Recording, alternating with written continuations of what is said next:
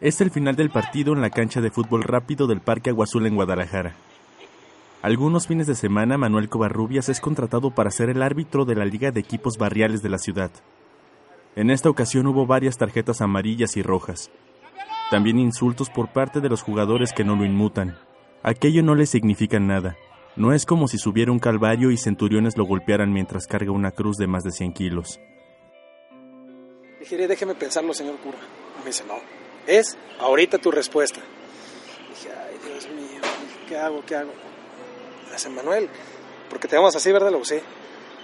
No te niegues, es una nueva experiencia. Dije, pues, en nombre de Dios, está bien, señor cura. Le voy a echar la mano con el papel principal. Él lo sabe, lo ha vivido.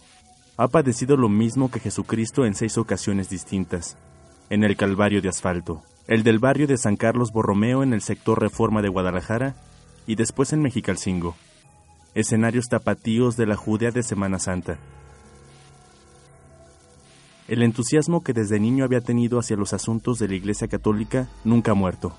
Primero como acólito, luego como parte de la banda de guerra, y ya en la adultez como seminarista, hábito que abandonó, y ahora como actor de Via Crucis, primero como azotador de Cristo y después como protagonista de la Judea. Una interpretación que incluso lo ha involucrado sentimentalmente. Y empiezan los ensayos. Para eso yo traía un poco el pelo largo, me empecé a dejar la barba. Lógico, tuve que dejar muchas cosas. Tuve que dejar el fútbol, tuve que dejar de, de fumar un rato ese Via Crucis se da el 9 de abril del 2004. Se me arrima una amiga y me dice, ¿qué tienes? Porque me veo muy serio y le digo, no sé, pero me siento solo. Siento miedo, terror, pavor, estaba temblando. Y me dice, ¿estás sintiendo lo poco? O un poco de lo que sintió Jesús en esos momentos. Dije, pues sí. Tomé la cruz y empecé a caminar, a caminar, a caminar pero los golpes sí me empezaron a, diezmar un poco, al grado de que a la cuarta o quinta calle que habíamos caminado yo ya no sentía la espalda, ya la llevaba muy entumida y también muy lastimada, muy lacerada. Y yo volteaba y decía, Señor, ayúdame a llegar, ayúdame a llegar.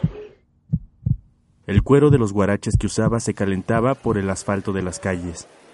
Las ampollas no resultaban tan importantes si se pensaba en la decena de sujetos que golpeaban la cruz de más de 100 kilogramos y 3 metros de largo que cargaba Manuel por las calles de Analco.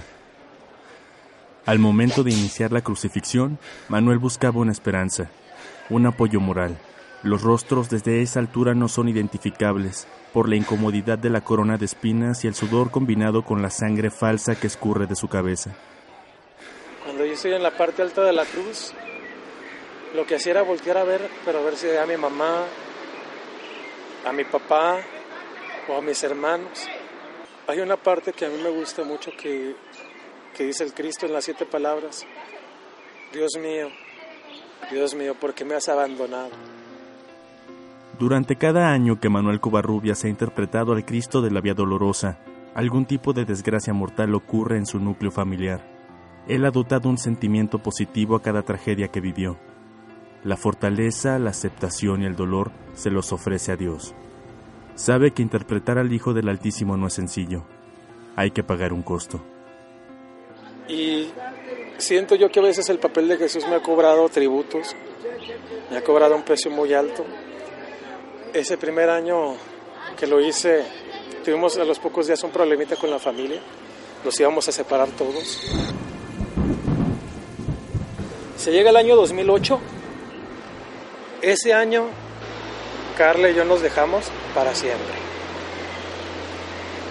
Digo que fue un tributo muy alto porque pues yo ya la tenía aceptada como, mujer, ya nos íbamos a casar. En el 2010 el tributo lo pagué antes.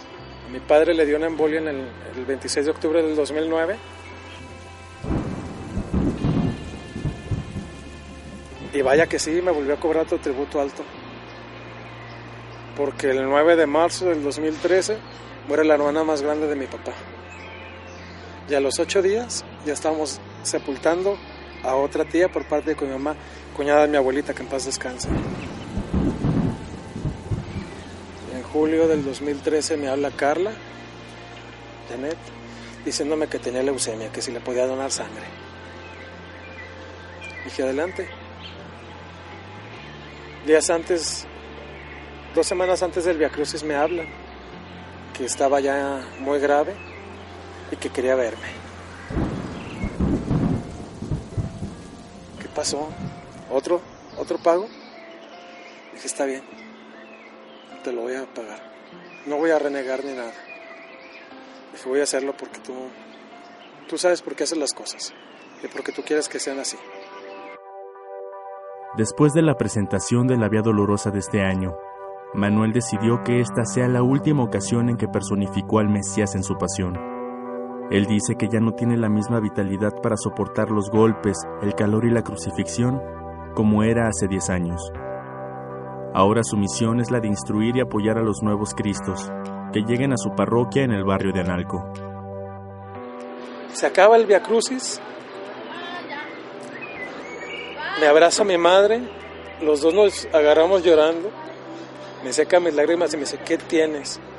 ¿Qué sentías? Digo, mamá, me sentía bien solo. Solo, solo, solo. Sentía miedo, pavor, pánico, terror. No sé cómo describirlo, mamá. Me abrazó y me dijo, no estaba solo, aquí estaba yo. Dije, sí, pero no te vi. No te vi, mamá. Manuel termina el partido, agarra su maleta y se sube al camión que lo lleva al centro de Guadalajara.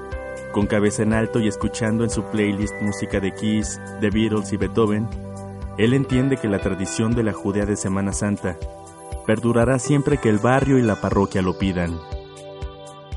Iván Serrano Jauregui